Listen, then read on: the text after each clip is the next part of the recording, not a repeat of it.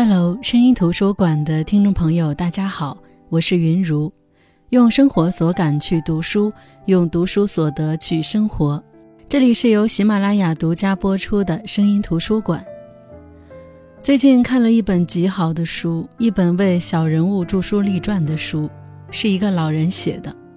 他写的是他的妈妈的一生，是他的家庭的一生，也是他自己的一生。这让我想起了我的太姥姥，他们在艰难岁月中所经历的苦难，他们身上的伟大和平凡。随着他们去世，他们在这个世界上的痕迹开始消失。那么有一天，随着我们离开，没有人再想起、再知道他们，他们在这个世界上就真的被清除了。所以，如果可以，我希望每一个人都把自己最爱的人记录下来。用文字，用镜头，用照片，用写的，用讲的，用说的。那本期声音图书馆分享的这本书就是杨本芬的《秋园》。秋园应该说是梁秋元，一九一四年出生于河南洛阳。他的父亲梁先生是一个能干的医生，医术很好。不管什么年代，人都要看病，所以即便当时的中国极贫极弱，秋元的家境也还是很殷实的。秋元上面有两位哥哥，都比他年长很多，所以他的童年除了被母亲逼着缠小脚，倒也没什么烦心事。缠小脚没多久，父亲发现世道好像不流行缠脚了，就把秋元裹了一半的脚放开。那双半成品的解放脚就跟了秋元一辈子。秋元的童年时代结束于十二岁，那年春天，他失去了三位亲人。先是参加洛阳游园会的两个嫂子因为油坊沉了，和那一船的人一同溺死了。再是父亲病倒，半个月的时间就病故了，而照料父亲半个月的大哥也无故染病。一直病了三年，直到后来因为鸦片烟，大哥的病得到了缓解，于是就一边治病一边戒烟，一边又把父亲托付给他的药店开了起来。一九三一年九一八事变爆发，日军侵占东北三省。一九三二年一二八事变直接威胁到南京，国民政府迁都洛阳，洛阳成了战时行都。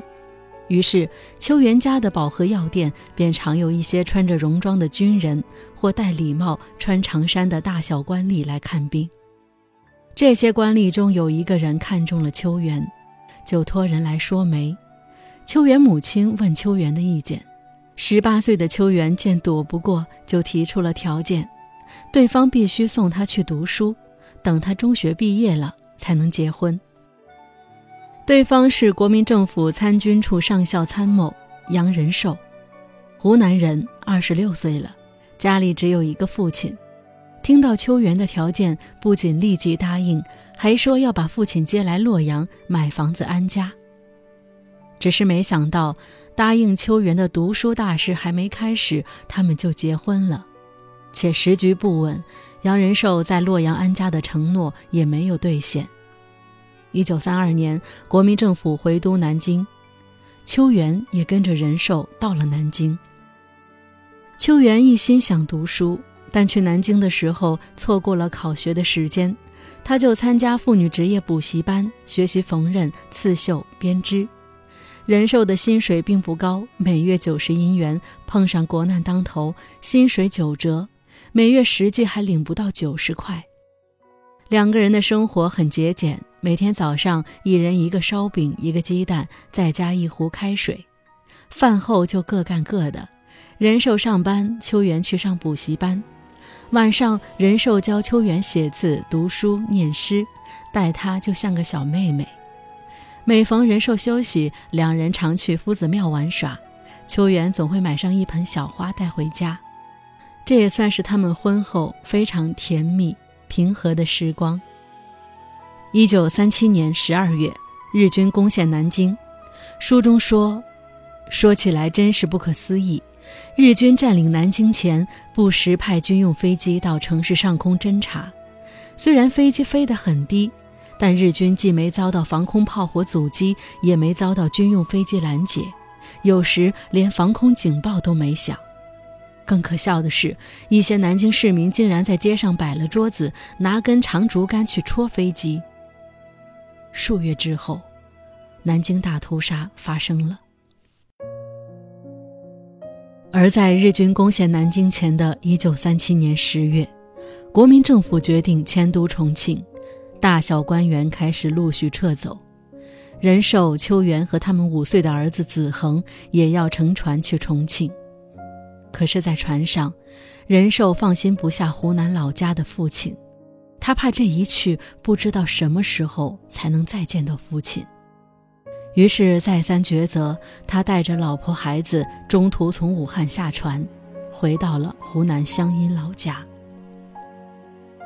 别人都以为他在外面做大官，应该是腰缠万贯的，可只有他们自己知道，不过是拿死工资的家庭罢了。仁寿一家住在堂弟家，为了报答堂弟这些年对老父亲的照顾，仁寿慷慨地出钱养活两家人。只要堂弟有需要，他都很大方。毕竟怀着感恩之心，生怕别人觉得他诚意不够。只是没想到堂弟好赌，仁寿出钱买的那些粮食家用都被堂弟拿去赌了。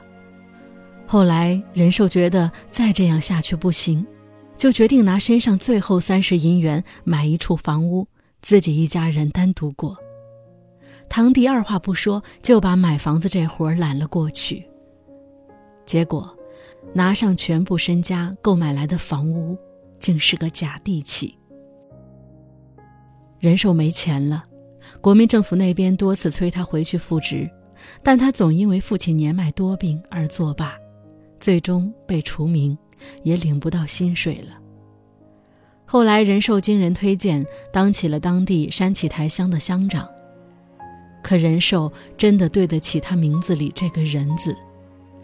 他从来不拿权势压人，不利用职务谋取不义之财。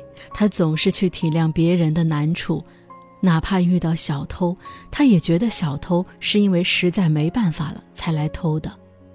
他不光不允许妻子和孩子占公家的便宜，还总是把家底拿去贴补穷人。本就不多的家当，渐渐的被贴得精光，他真正成了穷光蛋，穿在身上，吃在嘴里。在乡公所，副乡长和很多乡丁惯于欺压乡民，作威作福。冰冻三尺非一日之寒，人寿单打鼓独划船，也无法扭转这种局面。日子久了，他干的也不舒坦，就辞去职务，赋闲在家。后来不久，一位乡党介绍人寿去安化担任当地田粮局的局长。田粮局是空架子清水衙门，常常连工资都发不出，可人寿还是有了点钱，便去救济别人。于是。在外边工作好长时间才回家一次的他，常常没有办法寄钱回家。可怜秋元朝夕盼望，半年过去，也没盼到一分钱。秋元这时领着子恒、芝华、西营三兄妹生活，家中积蓄所剩无几，他只好把一分钱掰成两半花，眼看也支撑不了几日，心中万分焦急。哪知天无绝人之路，十几里外的花屋小学来请秋元去教小学。他们认为梁秋元先生是在大城市读过师范的，教那些娃娃们再好不过。当下就写了聘书，谈了聘金，一天后就派轿子来接。而不久后，仁寿也被山崎台中学聘为老师，一家人总算再次团聚了。仁寿一周回家一次，一家人终于又过上了一段平和的时光。转眼到了一九四八年的中秋，不知道得了什么病，活蹦乱跳的小女儿西莹拉了几次稀便就去世了。也许是过于悲痛动了胎气，西莹死去的十个小时后，秋元的第四个孩子子树出生了。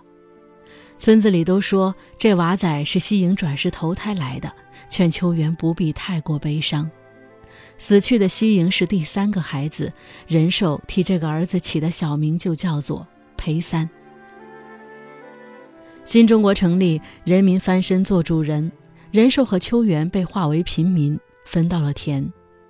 仁寿很高兴，大半辈子没有田，托共产党的福，有了自己的田地。于是他没和秋元商量，就辞去了教书的工作，要把自己塑造成一个新农民。但他平时菜草不分，五谷不变，五十岁了，从头学种田，谈何容易？于是折腾了一番，又不得已把田地包给别人种，可别人也不会像侍奉自己土地一样种他们的田，田地也结不出几粒谷子，结果。到最后，这个家里还是只能靠秋元。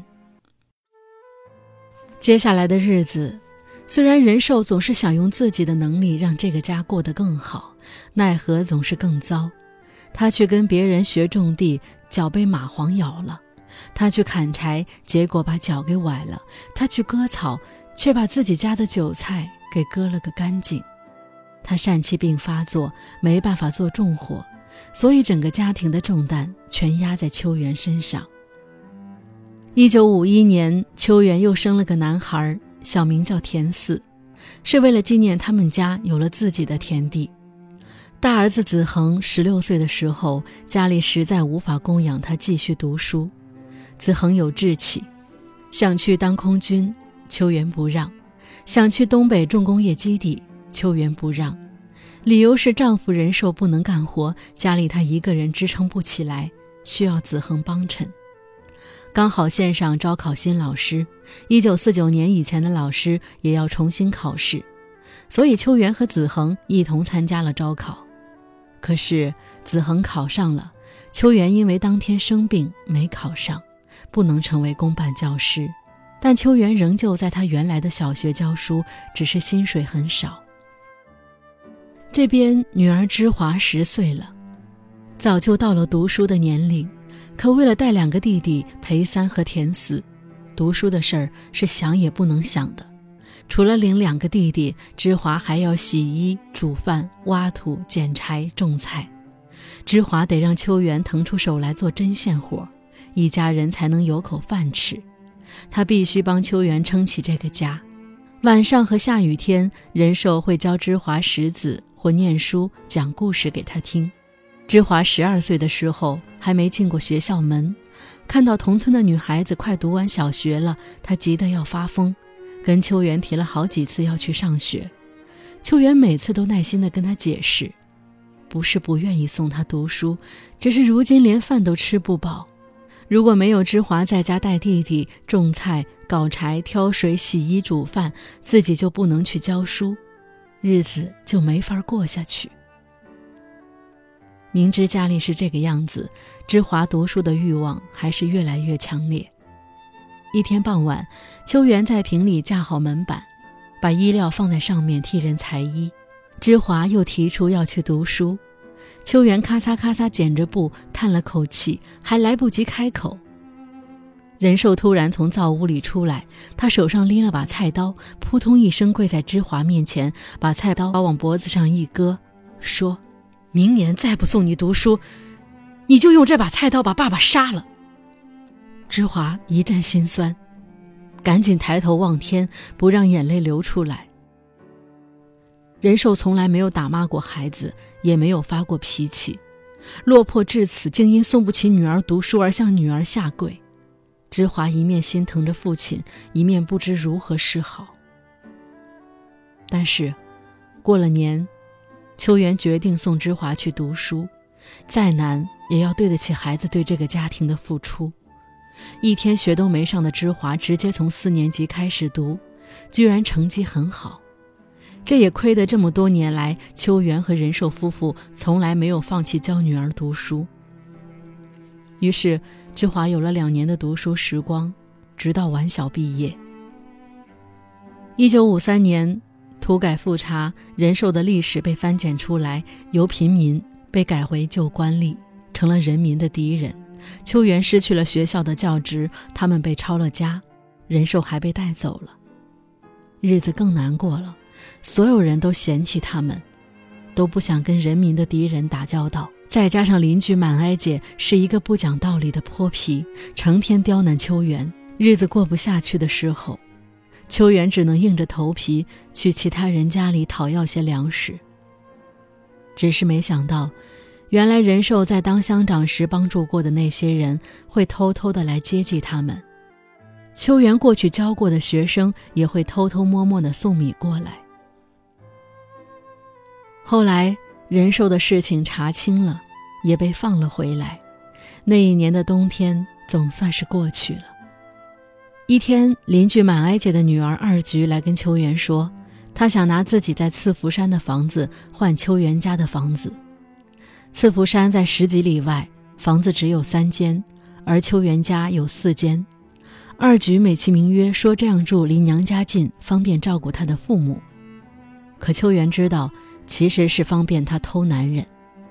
但是，一想到能摆脱这样的邻居，秋元求之不得，很快答应。他们一家在赐福山住下，这房子旁边有一座庙，庙里有一个老和尚。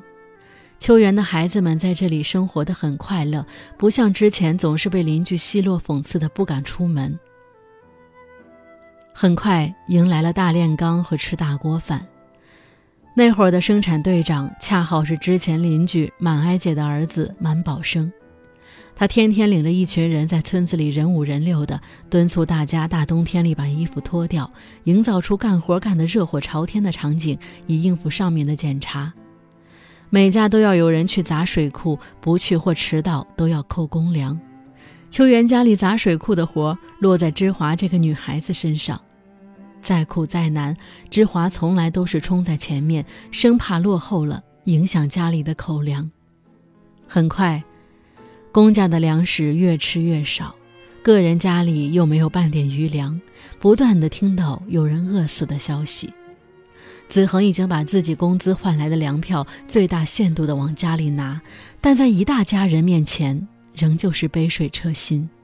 村里人都几乎是把能找到的谷子连壳一起磨成粉，煮成糊糊吃，但是这样吃肠子不消化，拉屎拉不出来。于是，村子里在那一年出现了一种千古奇观。